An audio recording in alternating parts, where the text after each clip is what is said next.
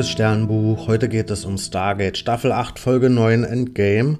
Und ja, wir sehen zur Abwechslung mal die Nachtschicht und die sind aber ziemlich gelangweilt, weil in der Nacht passiert da normalerweise nicht so viel mit dem Stargate und ja, die fantasieren so ein bisschen rum, dass sie vielleicht ja dann, wenn eh niemand da ist, mal heimlich durch Stargate gehen können und fremde Planeten besuchen können, aber ja, im Grunde sind sie auch ganz zufrieden damit, dass da eigentlich nicht so viel passiert und dass das recht unaufgeregt ist. Allerdings nur bis jetzt, weil dann passiert was Ungewöhnliches. Und zwar wird das Stargate weggebeamt. Und ja, das ist dann einfach weg. Und ja, die hohen Leute vom Stargate Center, die setzen sich dann zusammen. Und die erste Theorie ist vielleicht, dass Baal, mh, hm, der hat ja damals Anubis Truppen und Technologie übernommen. Und Anubis hatte wiederum Zugriff auf die Asgard Beam Technologie und deswegen ist jetzt die erste Theorie, dass vielleicht Baal das Stargate mit dieser Beam Technologie geklaut haben könnte. Mm, allerdings weisen dann weitere Forschungen von Überwachungskameras darauf hin, dass mm, so ein Wissenschaftler irgendwie am Stargate, ja, dass der da Sachen gemacht hat, die zu einer Anomalie geführt haben und der hat da vielleicht so einen Sender mm, angebracht, womit man das dann wegbeamen konnte und ja, die Spuren führen dann dahin, dass das ein Wissenschaftler war, der für The Trust gearbeitet hat, also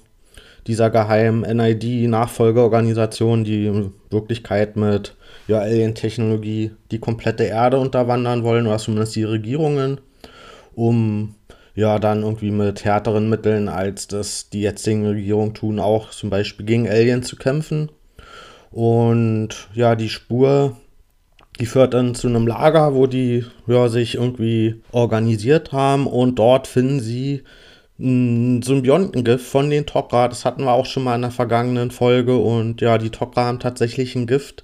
was in sehr kurzer Zeit alle Symbionten töten kann. Und das führt ja dann auch zum Streit mit der Jafar-Rebellion, weil die natürlich nicht alle sterben wollen und die ja nicht freiwillig für die Goa'uld kämpfen zum Teil und man denen die Möglichkeit geben will, ja, sich irgendwie dem Widerstand noch anzuschließen. Und deswegen wurde dieses Gift dann eigentlich nicht eingesetzt, aber offenbar hat The Trust jetzt hier dieses Gift in die Hände bekommen. Und ja, wir erfahren dann auch im Laufe der Folge, dass The Trust inzwischen auch die Area 51 unterwandert hat und da Kontakte hin hat. Und in der Area 51 wurden ja, wurde ja Alien-Technologie dann immer ja, analysiert und das heißt, The Trust hat auch auf diese Technologie Zugriff und es stellt sich raus, Mm, dass die ein Raumschiff haben von den Gua'uld, das im Tarnmodus im Orbit fliegt und das ist das Raumschiff von Osiris, die ja damals, glaube ich, überwältigt wurde und ja, das Schiff von ihr schien übrig geblieben zu sein und auch da, das ist jetzt in den Händen von The Trust und ja, das heißt, sie haben jetzt einiges an Technologie und Macht dazu gewonnen und haben jetzt sogar das Stargate auf ihr Raumschiff gebeamt. Und währenddessen ist Tialk bei der Rebellion auf einem anderen Planeten und der kann jetzt natürlich nicht mehr zurück zur Erde, weil das Stargate nicht mehr anwählbar ist, weil das ja nicht mehr am Platz ist, wo die Adresse für stimmen würde. Und der will eigentlich direkt mit einem Cargoschiff zur Hilfe kommen und da jetzt irgendwie auf der Erde mithelfen. Allerdings wohnen auf dem Planeten der Rebellion, gab es einen riesigen Überfall und zwar sind da alle, hm, ja, da sind irgendwie alle Jafar von der Rebellion, die sind gestorben tatsächlich. Und es stellt sich raus, dass auf drei weiteren Planeten auch alle Jafar und Goa'uld gestorben sind. Und ja, das sind jetzt insgesamt schon Millionen Tote. Und dahinter steckt natürlich The Trust, die mit Osiris Schiff und mit dem Stargate, was sie dahin gebeamt haben, jetzt durch dieses Stargate Raketen schicken, wo dieses Tok'ra-Symbiontengift drin ist und ja, damit können die jetzt relativ easy Millionen von Leute umbringen, weil dieses Gift sich sehr schnell verbreitet und sehr tödlich ist für alle Leute, die Symbionten in sich haben. Und ja, wir wissen jetzt zwar, wer dahinter steckt, aber die Rebellion, die sehen hier nur, okay, das gibt ja dieses Tok'ra-Gift und das ist, ist, eine Intrige gegen die Tok'ra und der Einzige, der hier einen kühlen Kopf bewahrt, das ist der Chef von der Alpha-Site, mit der sich jetzt Tialk ja, abredet, weil er ja zu der Erde keinen Kontakt mehr nehmen kann durch Stargate, weil das ist halt weg. Und der, der, der Chef von der Alpha Site ist der Einzige, der hier den kühlen Kopf bewahrt und der das irgendwie durchschaut. Ey, sowas würden die Tok'ra doch nie zu dem Zeitpunkt machen. Das kann ja nur eine Intrige sein. Aber ja, Tialk und ein Überlebender von der Rebellion, der dieses Gift nicht abbekommen hat, der, die lassen sich davon irgendwie nicht besänftigen, sondern die wollen jetzt unbedingt die Tok'ra konfrontieren und ja, während sie sich dann zu dem Planeten begeben, wo sie die Tok'ra vermuten, gibt es auch da einen Angriff mit diesem Gift. Und als dann sie sehen, dass auch die Tok'ra dadurch sterben, ist natürlich klar, okay, vermutlich stecken dann doch nicht die Tok'ra dahinter. Und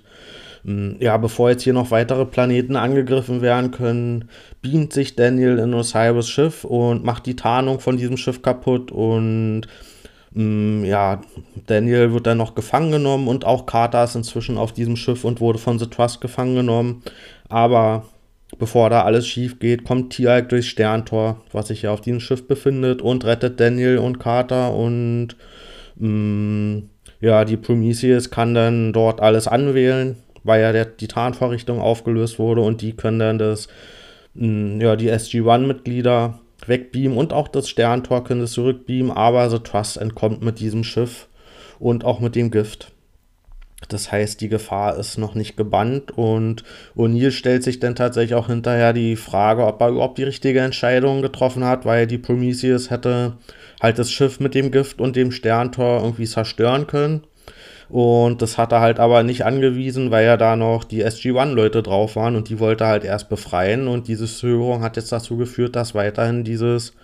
mh, mm, ja, Gift vorhanden ist in den Händen von The Trust, die jetzt auch noch so ein Goa'uld-Schiff haben und damit weit weggeflogen sind mit dem Hyperdrive.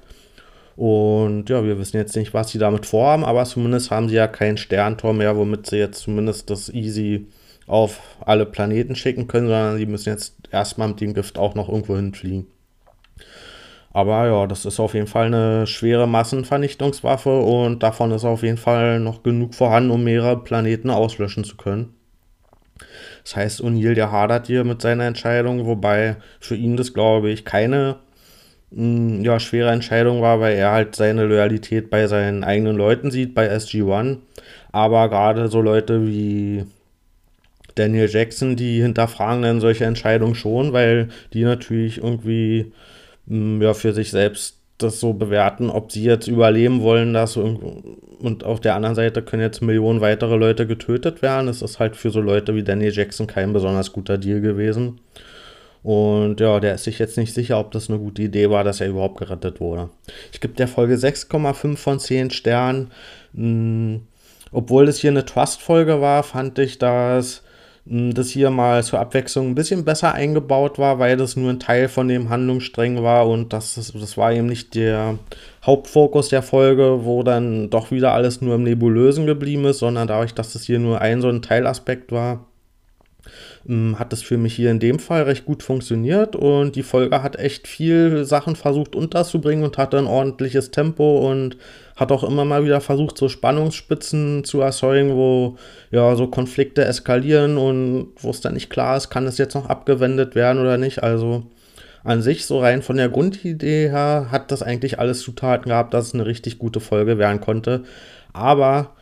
sie haben hier zwar viel versucht unterzubringen, was auch in so einer Folge locker möglich ist, wenn man es gut schreibt, aber sie haben es echt nicht gut auserzählt. Hier waren sehr viele Logiklücken drin, also wieso konnte dann jetzt zum Beispiel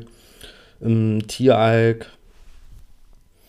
hm, das Stargate auf dem Cargoschiff am Ende doch anwählen, weil die ganze Zeit konnte er gar keinen Kontakt aufnehmen, weil das weggebeamt wurde und für mich war da jetzt nicht ersichtlich, wieso ja, er jetzt plötzlich am Ende doch das Stargate anwählen konnte, um SG-1 zu retten. Also klar, man kann sich das irgendwie was zusammenreimen, dass die vielleicht irgendwie die Koordinaten ein bisschen angepasst haben und da ein paar Sachen ausprobiert haben aus, auf der Alpha-Site und dann ging es halt doch. Aber ja, so richtig erklärt wurde es nicht. Und ja, ich fand auch, dass die Tok'ra hier so wenig Raum eingenommen haben. Da hatten wir ja Einblick in, ja, auf den einen Planeten, der dann auch ausgelöscht wurde wo die eine Tok'ra die Goa Ult eigentlich unterwandert hatte und an der sich ja dann Tialk und der eine Rebellionsüberlebende rächen wollten oder zumindest zur Rechenschaft ziehen wollten. Und ja, das wurde mir jetzt zu schnell abgehandelt und ich habe da jetzt kein richtiges Gefühl für bekommen, was da wirklich abgeht und wie das funktioniert mit der Unterwanderung. Also das waren eigentlich spannende Aspekte, die aber nicht gut auserzählt wurden und am Ende hat das alles nicht so gut zusammengepasst, was sie hier zusammen erzählen wollten und ich finde, dass die Tok'ra nach dem, was wir hier erlebt haben, zu Recht die Allianz damals verlassen haben, weil die Erde hat jetzt hier alle Technologien, die sie jemals gefunden haben, kombiniert von Asgard, von Antiken, von Gua'uld und von Tok'ra vor allen Dingen auch dieses Gift und nur weil die irgendwie durch diese Allianz diese ganzen Sachen hier verbunden haben, ist jetzt der Trust überhaupt in den Händen von, ja, von diesen ganzen Waffen, die sie in der Kombination halt das nutzen können, um total leicht komplette Planeten vor ja, Symbionten zu töten. Und mm, deswegen fand ich, dass hier im Nachhinein die Tocker die komplett richtige Entscheidung getroffen haben, die Allianz zu verlassen, weil die Erde ja offenbar überhaupt gar nicht verantwortungs verantwortungsvoll mit all diesen Technologien umgehen kann und auch nicht in der Lage ist, die irgendwie sicher zu schützen und zu verwahren.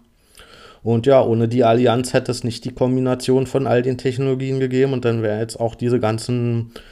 ja, Massenmorde nicht möglich gewesen und dann wäre es eben nicht zu dieser Katastrophe gekommen. Also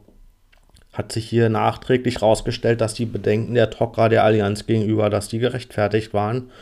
Und was ich auch wieder in der Folge zu bemängeln habe, ist, dass SG-1 wieder sehr seltsam eingesetzt wurde. Also Carter wurde irgendwie von The Trust gefangen und ausgerechnet Daniel macht sich dann auf die Rettungsmission und beamt sich auf das Schiff, um ja da irgendwie alles zu retten. Also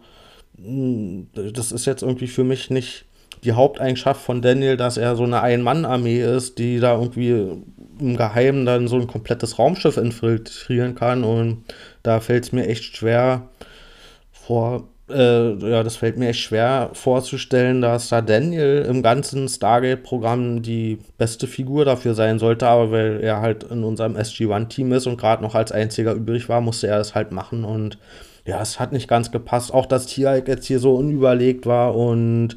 diese offensichtliche Intrige darauf eingestiegen ist, da hat er eigentlich in den letzten Folgen war er eigentlich auch in seiner Entwicklung schon weiter. Also das hat für mich alles hier nicht gepasst, wie die Leute von SG-1 eingesetzt wurden und was sie mit denen angefangen haben. Und vor allen Dingen war das auch ein Zeichen dafür, dass sie gerade selbst nicht so richtig wissen, was sie mit den Figuren anfangen sollen. Und zumindest in dieser Folge hier,